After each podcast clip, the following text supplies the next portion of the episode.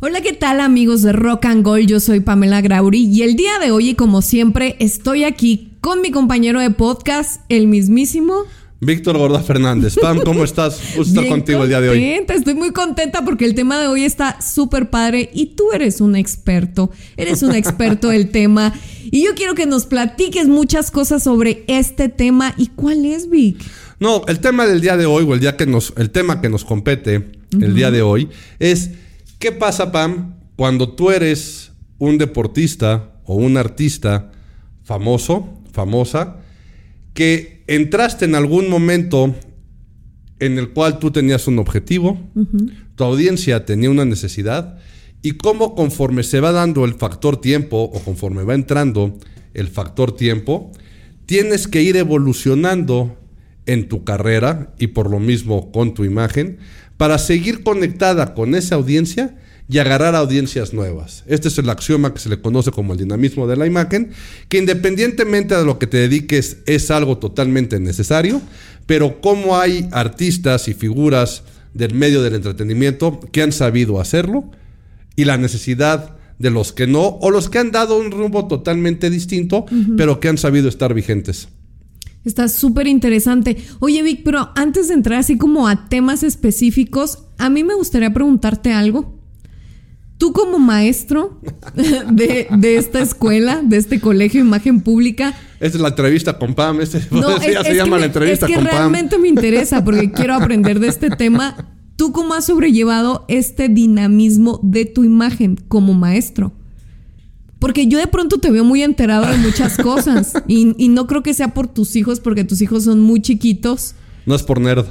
Aparte de, bueno, aparte de NER, digo, porque ustedes no lo ven, pero mucha gente que trabaja aquí en el, en, pues en las instalaciones de imagen pública me encanta porque hay muchas mujeres, muchas mujeres, eh, eso la verdad es que me fascina y son muchas mujeres muy jóvenes también.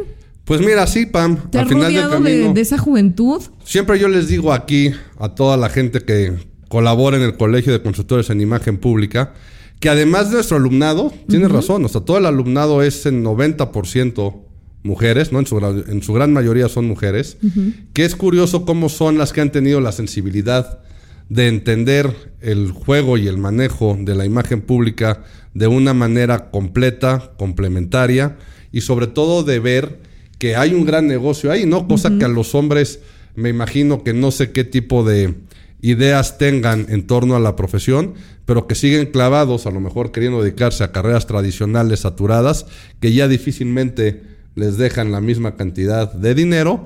Pero sí, al final del camino son muchas mujeres, estamos rodeadas de ellas, pero no sé a qué viene el caso esto.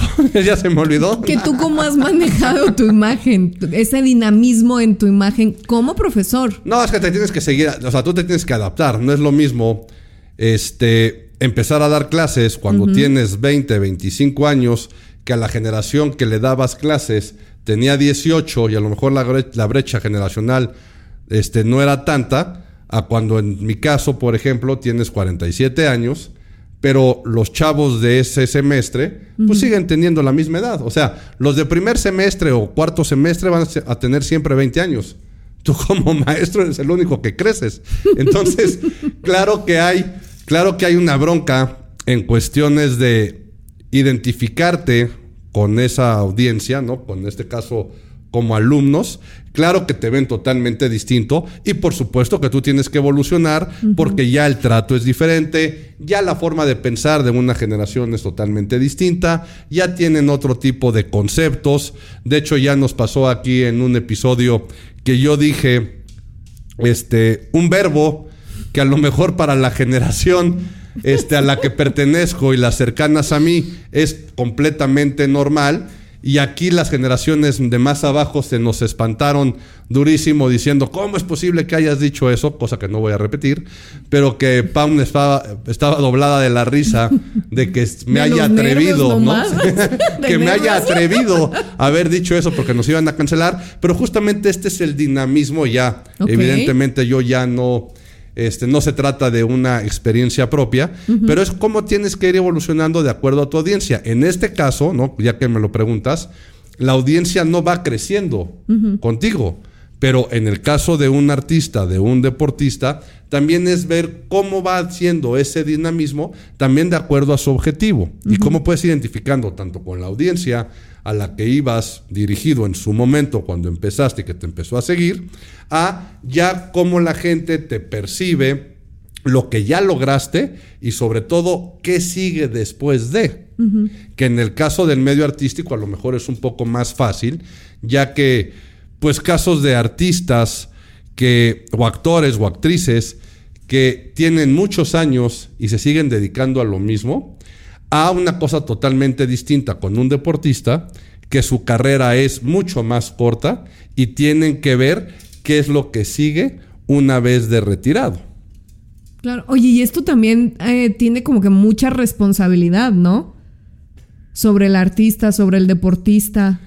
Sí, Sí, tiene mucha, tiene mucha responsabilidad en el sentido de qué vas a decir, qué vas a hacer, cómo te van a percibir. Exacto. Y más que responsabilidad, también existe un miedo muy grande porque lo sacas o salen, no es que lo saques, yo no, yo no saco a nadie.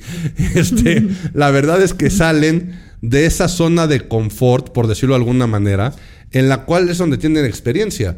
Tú saca a un jugador de fútbol, por más famoso que haya sido, sácalo del medio del fútbol y seguramente debe de aterrorizarse de qué va a seguir con su carrera, cuál es el siguiente paso. Pero lo mismo con un golfista, con un tenista. O sea, tú sácalos de ese medio que es donde son exitosos, lo que conocen, que independientemente del brinco natural, de dedicarse a ser coaches, dedicarse a ser entrenadores, directivos, este, mismos representantes. Hay muchos casos, y ya que hablábamos en algún otro capítulo también de los representantes, hay muchos deportistas que se dedican a la representación de los que siguen porque conocen el medio. Y fíjate que esa labor es padre, muchos con la ideología de que no les pase a los de abajo lo que me pasó a mí. Y como yo viví cierta experiencia, lo puedo, lo puedo hacer. Pero, por ejemplo, ¿cuántos deportistas no conoces? Que de repente se dedican a otro tipo de negocios o que salen, por ejemplo, a, dar conferencias. Claro. Por ejemplo, que, o a escribir un libro. Y entonces ya sobre la autoría de ese libro en el que plasmaron sus memorias, resulta que se van a dedicar a hacer conferencias. Entonces ahí entra otro miedo por parte de, esta, de este deportista de qué es lo que va a pasar, cómo voy a hacer, cómo voy a empezar. Y eso evidentemente requiere de una preparación específica o especial para esa actividad que van a hacer para poderse seguir desenvolviendo, pero ya el enfoque de la audiencia es distinta. Tú, por ejemplo, ¿por qué querrías oír? Ahorita no importa, este, quítale lo deportista, pero ¿por qué querrías oír a un artista, a un actor, a una actriz o a un deportista dando una conferencia? Realmente ¿Qué crees? Y ahorita imagínatelo. O sea, yo te digo, vas a ir a una conferencia de, una, de una figura pública de este tipo. En ese momento, independientemente que dijeras qué flojera o no qué flojera, pero automáticamente, ¿qué crees que te va a decir? Pues su experiencia de vida, lo que ha pasado, sus trabas, cómo las ha superado. Y eso te va a servir a ti en qué aspecto, aunque tú no te dediques a eso pues uno se siempre está buscando como figuras, ¿no? Para idealizar y para inspirarse también. Entonces, pues siempre estas pláticas son como muy inspiradoras, sobre todo. Y fíjate cómo ya esa figura pública, ese artista, ese deportista, ya conectó contigo que no tenías una conexión previa a eso. Pero en ese momento tú ya puedes estar abierta a justamente lo que decías, ¿no? Ver cuál fue su experiencia, qué le pasó, cómo lo hizo, cómo lo llevó, ahora cómo se ha adaptado a lo nuevo y uno como espectador de esa conferencia, independientemente, repito, que lo admires o no lo admires, dices, me dejó algo porque en mi momento de vida seguramente estoy atravesando por algo similar. Claro, logras empatizar mucho. Fíjate que hay el caso de una chica eh, que es colombiana, si mal no recuerdo, que fue Miss Colombia, muy guapa, y ella en pandemia se tocó una abuelita en la panza y se dio cuenta que tenía algo raro. Entonces va y se la quitan y se le complica la cirugía. Era algo muy sencillo, era como una bolita de grasa, se le complica la cirugía y le tienen que cortar una pierna. O sea, imagínate a una Miss Colombia. Entonces, de esa complicación de esa cirugía, pues le, le, tuvieron que quitar su pierna, imagínate. Y era una chava que pues eh, era muy activa en sus redes sociales, bailaba incluso, ella subía como muchos reels, muchos TikToks bailando. Y pues aparte de que es una persona muy positiva y se ve que su entorno pues es de mucho soporte emocional, su familia, sus amigos, ella supo hacer con su imagen pues esta parte como muy inspiradora, inspirando, contando su historia, eh, cómo pasó el, el, proceso, la depresión, o sea, todos los procesos que ella tuvo que atravesar para poder sentirse pues bien con su prótesis. Y ella pues en sus redes sociales manda todo este mensaje, ¿no? Y sigue, y bueno, ella en su contenido de TikTok, Instagram y todas sus redes sociales creció exponencialmente, o sea, tremendamente, porque aparte de este mensaje, pues ella siguió bailando, entonces pues te causa como que mucha admiración, ¿no? O sea, verla así, y creo que es un ejemplo muy bonito de dinamismo de la imagen. Sí, cómo va, o sea, cómo fue evolucionando y demás. En su momento vi el caso en su momento vi todo ese proceso. Es más, creo que hasta ella documentó, todo el proceso de la, de la, amputación y la operación y todo esto. Este fue noticia, evidentemente, a nivel mundial. Pero justamente es eso, no ver el qué sigue y cómo voy yo evolucionando. Que si bien en los primeros capítulos hablamos de la reinvención y de cómo hacer cosas nuevas de algo y evolucionar, aquí más que reinventarse es eso, es cómo me adapto yo a seguir haciendo lo mismo, a seguir estando vigente, haciendo otro tipo de cosas. O sea, son, podría parecer o sonar a que es similar, ¿no? Pero sí mucho es con el afán de, de seguir haciendo eso. Un caso muy sonado y que es un ejemplo que siempre hemos usado aquí en el Colegio de Imagen Pública, es el caso de Maradona. Ya sé que ahorita van a decir, Satanás, el peor deportista del mundo, ya lo dije también yo en algún momento. Sí, no, yo ya sé que en algún momento yo este también dije que una cosa es este tener una buena imagen y haber conectado y haber sido una persona este, famosa con un número de seguidores impresionante al grado de tener una iglesia y otra cosa es este ser un ejemplo o ser un buen deportista. En su momento también, repito, lo dije que a mí, para mi gusto, nunca va a ser uno de los mejores futbolistas del mundo por el simple hecho de que ganó un mundial haciendo trampa, ¿no? Pero bueno, independientemente de lo que yo piense o diga, independientemente de lo que yo piense o diga, Maradona justamente fue pasando por todo este, pues por este sube y baja o esta montaña rusa del dinamismo de la imagen, en la cual tuvo el pico de ser el considerado el mejor jugador del mundo, ¿no? En el Mundial del 86. Viene el Mundial del 90 y es cuando les empieza a salir ya un poco de problemas. Hay por ahí, este, eso fue en el Mundial de, de Italia. Él jugaba en Italia en ese momento y empezó a tener ahí algunas broncas con, con periodistas. Por ejemplo, hay una imagen que se hizo bastante famosa y no sé si ande por ahí todavía dando vueltas, en el que llegan periodistas a su casa en Nápoles, en Italia, a quererlo entrevistar. Y sí, no estoy diciendo que, que tenga la razón, probablemente los deportistas en un tono de acosar, molestos, perdón, molestando, muy tipo paparazzi, los reporteros ahí este, tratando de violar un poco la privacidad de Maradona, que Maradona salió con un rifle a apuntarles, ¿no? Salió con un rifle a apuntarles para que se fueran de ahí y empezó con este tipo de, de situaciones, pierde la final del Mundial, declara ahí cosas y demás en el 90, pero llega el 94 y es cuando lo dan de baja del Mundial por salir positivo en la prueba antidoping. Y él tiene que abandonar este, a la selección argentina. Vienen todos los problemas en los que se metió con sustancias prohibidas o sustancias nocivas para la salud, para no usar el término que todos están pensando y diciendo y que nos vayan aquí a censurar o hacer, ¿no?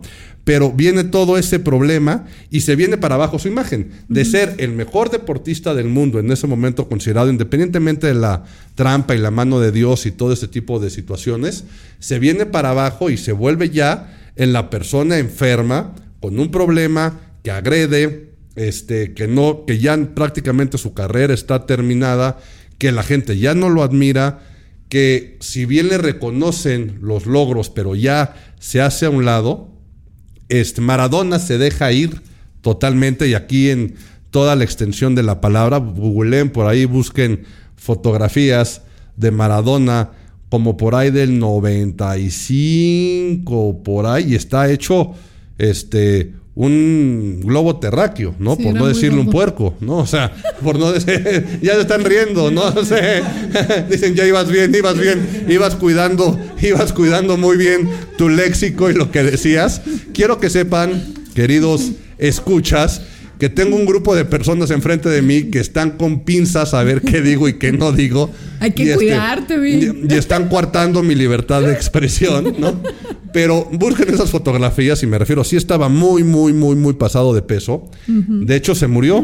Maradona estuvo muerto y lo declararon muerto de un infarto por este sobrepeso, pero logró recuperarse y de ahí tuvo un programa de televisión que se llamó La Noche del 10, que también si lo buscan existe ahí en diferentes plataformas y fue otra vez para arriba. O sea, la gente lo empezó a volver a seguir, a admirar, uno, por cómo fue su regreso tal cual tipo ave fénix que resurgió de sus cenizas, pero fue un programa muy ameno en el que evidentemente por ser quien era, quien lo conducía y por ser Maradona, tenía unos invitados muy, muy, muy este, atractivos y se fue otra vez para arriba la popularidad. Entonces, fíjate cómo va siendo este dinamismo, ¿no? De arriba, abajo, otra vez arriba. Y Maradona, mal que bien, supo irse adaptando. De ahí ya viene otra vez un pico muy bajo, empieza a volver a ser este director técnico de la selección argentina, de algunos equipos. Ya su último este, contacto cuando estuvo aquí en México.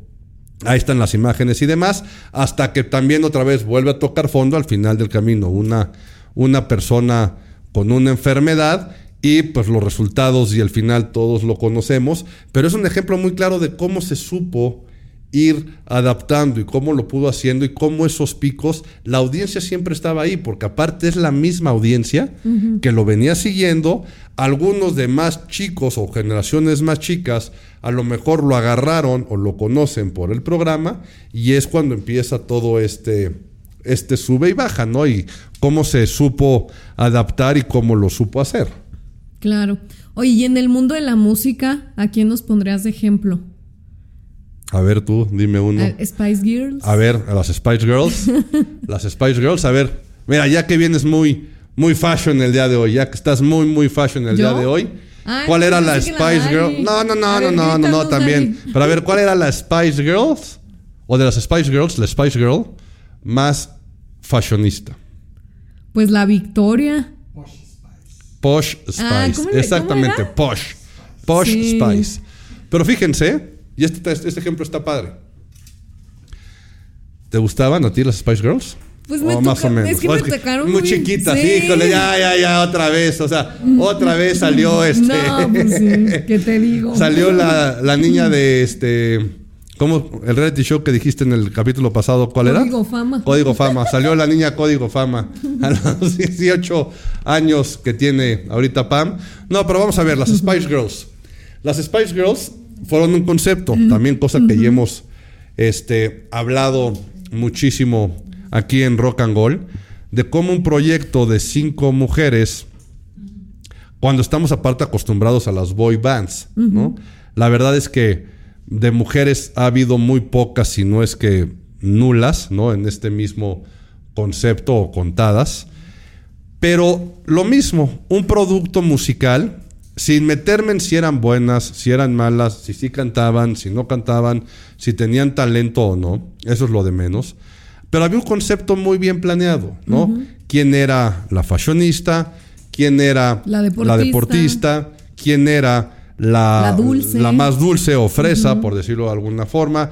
¿Cuál era, digamos, la más, este, pues más activa, vamos a decirle de alguna manera, que no era la deportista más activa, ¿no?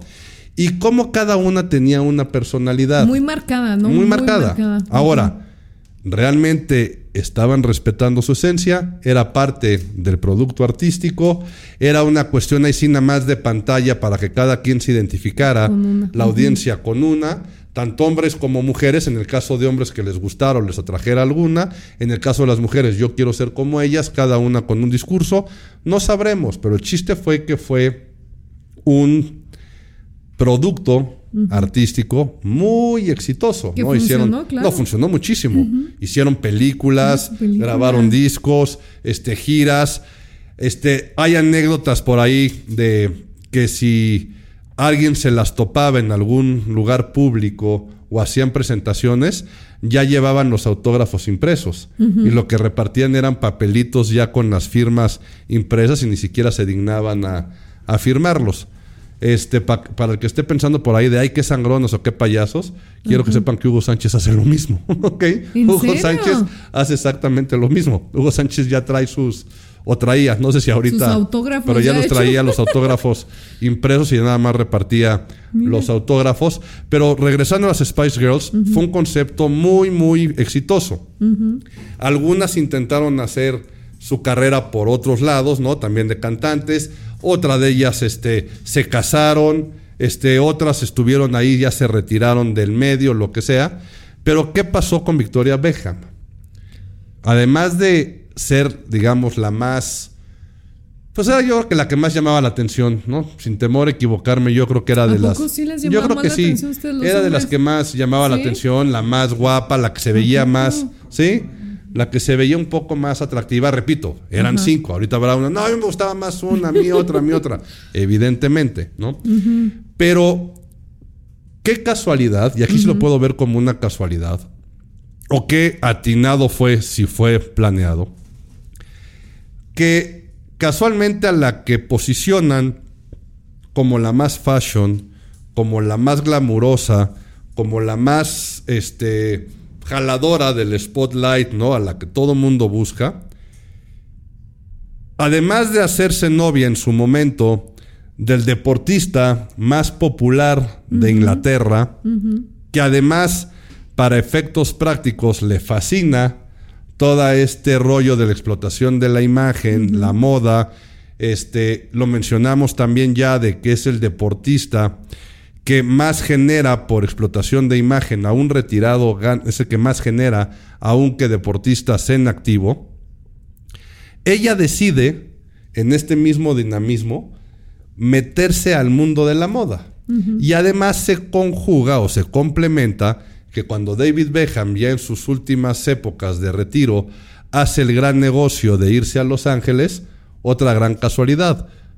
¿Cómo acaba, o no? O sea, qué casualidad entre comillas, que cómo acaba un deportista con este perfil, con estos gustos, de novio o ya casado con esta mujer tan popular, con este perfil, se te hace mucha casualidad que hayan acabado en Los Ángeles. Claro, con todo el jet ¿no? set, ¿no? Evidentemente, era una bola cantada que es donde tenían que estar, que lo tenían que hacer. Pero fíjate cómo ella despega. O sea, porque muchos podrán decir, ay, sí, la Spice Girl que se casó con este David Beckham. No. Victoria Beckham se mete al mundo de la moda, empieza con sus desfiles, Tiene su empieza a tener marca, claro. muchísimo éxito, tiene su propia marca y ahorita ya poca gente, que, y esa poca me refiero a gente generacional, la ubica como la Spice Girl. Ahorita tú dices Victoria Beckham. es un fashion icon ella. Es tal cual, o sea, ya es un fashion icon, es una diseñadora y chavitas de 20 años, de 18 años o lo que sea, dicen no tengo ni idea. Ahí estoy viendo ahí atrás un par que dicen quién es, quién es. ¿No tengo ni la más remota idea. ¿A la Eh, a, esposa es- no? a David Beckham sí, pero a la esposa ¿Usted no. sí? Eh, ¿Pero por qué? Porque aquí hay Bueno, personas que se dedican al fashion styling y seguramente ahí atrás eso les tiene sin cuidado, pero al fútbol qué tal no lo sabemos. Ahí está, un poquito más que la moda porque conocen a David Beckham, pero justamente Victoria supo, Victoria, eh, este, mi amiga, mi tocaya, la tocaya, mi Vic- Miki la tocaya, ¿no? Casualmente sí supo este, evolucionar, hablarle a esa audiencia, la audiencia que la seguía, porque tampoco, no dudo que gran parte de las consumidoras de las, de las de la ropa, de la marca, de Victoria Beckham sea gente que también muy chavita o que la seguía de chavitas con las Spice Girls y que fue evolucionando con ella, pero tiene este dinamismo de ser percibida de diferentes formas. Y te puedo apostar que si en algún momento quisieran hacer un reencuentro de las Spice Girls, difícilmente ella lo aceptaría, o sea, difícilmente volvería a permear, o a lo mejor lo aceptaría por la parte de la nostalgia y volverse a juntar y demás, pero no es una necesidad que ella esté buscando en, vivir de haber sido la Spice Girl. Ella ya es la diseñadora de moda. Oye, ¿y qué nos platicas, Vic? Es que a mí me llama mucho la atención el caso de Gloria Trevi por todo lo que pasó ella. Pues, Otro caso de dinamismo de la imagen. Ajá, terrible, una terrible historia ahí, sea cierto o no sea cierta su culpabilidad, víctima o victimaria, no lo sabemos bien. Pero como ella mm, tenía una personalidad tan marcada, tan rebelde, que funcionó tan bien y más para la época, o sea, no había ese tipo de rebeldía, en, al menos aquí en América Latina, ¿no? Eh, a ver cómo conectó con su audiencia. No, no, o sea, cómo conectó con la audiencia tremendamente. Las películas que se hicieron geniales, o sea, en lo personal a mí me encantaba esa mujer, la Gloria Trevi de la Papa Sin Katsu. ¿Por qué te gustaba? Pues por su rebeldía, por su reverencia, por el tipo de canciones también que no era la típica romántica, ¿no? Eh, verla, o sea, era como su imagen y más para esa época era como un shock las medias rotas, lo que hizo en Siempre en Domingo la primera vez que se presentó, o sea, ella rompió con todo, creo. Mucha chavita, mucha chavita y habla de Siempre en Domingo. Bueno. Explícanos a todos los que te están oyendo que no tienen idea ¿Qué, hizo? Primero que era siempre en domingo y dos, pues, ¿qué hizo? Era como el programa top de la televisión mexicana donde si te presentabas ahí ya era lo máximo, o sea, ya tenías tu carrera casi, casi hecha y ganada, ¿no? Si te recibía Raúl Velasco ahí ya era, era, la llevabas de gane bastante. Entonces Gloria Trevi tiene la oportunidad de presentarse ahí, la lleva Sergio Andrade, y pero pues le, le marcan y le dicen, oye, no puedes hacer esto, no vayas a sacar la lengua, no bailes de tal forma, porque pues en ese entonces imagínense Televisa que era la representación de la Virgen de Guadalupe, el PRI, así. Este, y, todo lo que estaba bien según esto. Entonces ella le marcan muy bien los límites de qué debe hacer, de qué no debe de hacer. Y ella todo decía que sí, ¿no? Y nada, que la sueltan en el escenario y la mujer eh, agarra a un señor del público, le jala el pelo, hace un desastre, se tira en el piso, se rompe las medias en vivo. Este, entonces hace lo que quiere y, y, eso fue pues muy choqueante para la televisión, pero pues a la gente le encantó ver algo diferente. Y la letra de sus canciones también, que eran la mayoría pues muy irreverentes. O sea, ella cantaba el amor, pero también cantaba la rebeldía, al cómo ella se sentía eh, pues fuera de, de, foco, que se sentía que no pertenecía a lo mejor a lo común, a la sociedad. Entonces eso fue lo que como que impactó mucho en ella. Pero después lo que pasa tan terrible con este clan Trevi Andrade lo interesante de ella es cómo regresa y cómo se une a esta comunidad LGBT también, que aprovechó yo creo el momento, se hizo un ícono LGBT. Sí, sí, para ver, aguanta, aguanta, aguanta, vamos a hacer una pequeña pausa aquí. No, no, tú, tú vas a seguir.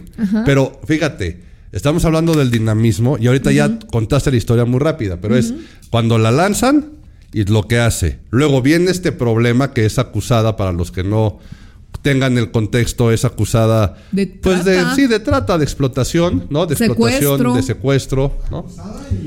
Y, sentenciada, sí, y sentenciada y encarcelada. Pero entonces ahí, aunque lo brincó, y ahorita perdón que te interrumpí, Pam, pero es ahí también se genera una imagen. O sea, vamos con el mismo. O sea, de ahí de tenerla en algún tipo de imagen, te guste, no te guste, la sigas, no la sigas, viene la parte de este problema. Entonces ahí entra otro mood o otro, otra onda de percepción en el sentido de es culpable, no es culpable, sabía, no sabía, inocente, no inocente, le creo, no le creo, toda la historia del chavito y demás, ¿no? y todo lo que viene. De su hija muerta.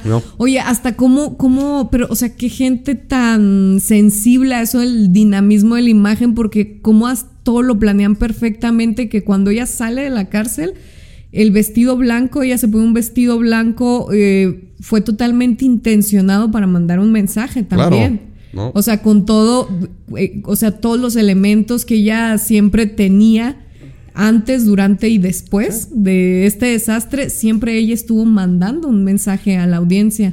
Y aquí ponte a ver que ya para esto ya pasan años. O sea, también ella va creciendo, ya no es la chavita, este, pues mugrosa, este, desaliñada, que hacía este tipo de desfiguros o que bañaba a la gente con refresco también, o se bañaba ella con refresco, viene la parte de la salida y ahora sí, ella se convierte, o sea, ya se vuelve señora al final del camino, es una señora, ¿no? Vuelve a lanzarse, este, tiene otra vez ya, digamos, una vida familiar y demás, y Perdón, tío, repito que te interrumpí, pero empiezas ya con la conexión que dices tú. Con esa esencia, ¿no? Un poquito todavía ah, no, siempre su esencia. No, eso, eso no lo y pierde. eso es lo padre de Gloria Trevi, creo que es muy fiel a su esencia y a, lo que ella cree y cómo percibe el mundo. Y que siempre se ha sentido como una papa sin catsup, ¿no? Como, como que fuera de foco y como que no pertenece mucho a esta sociedad.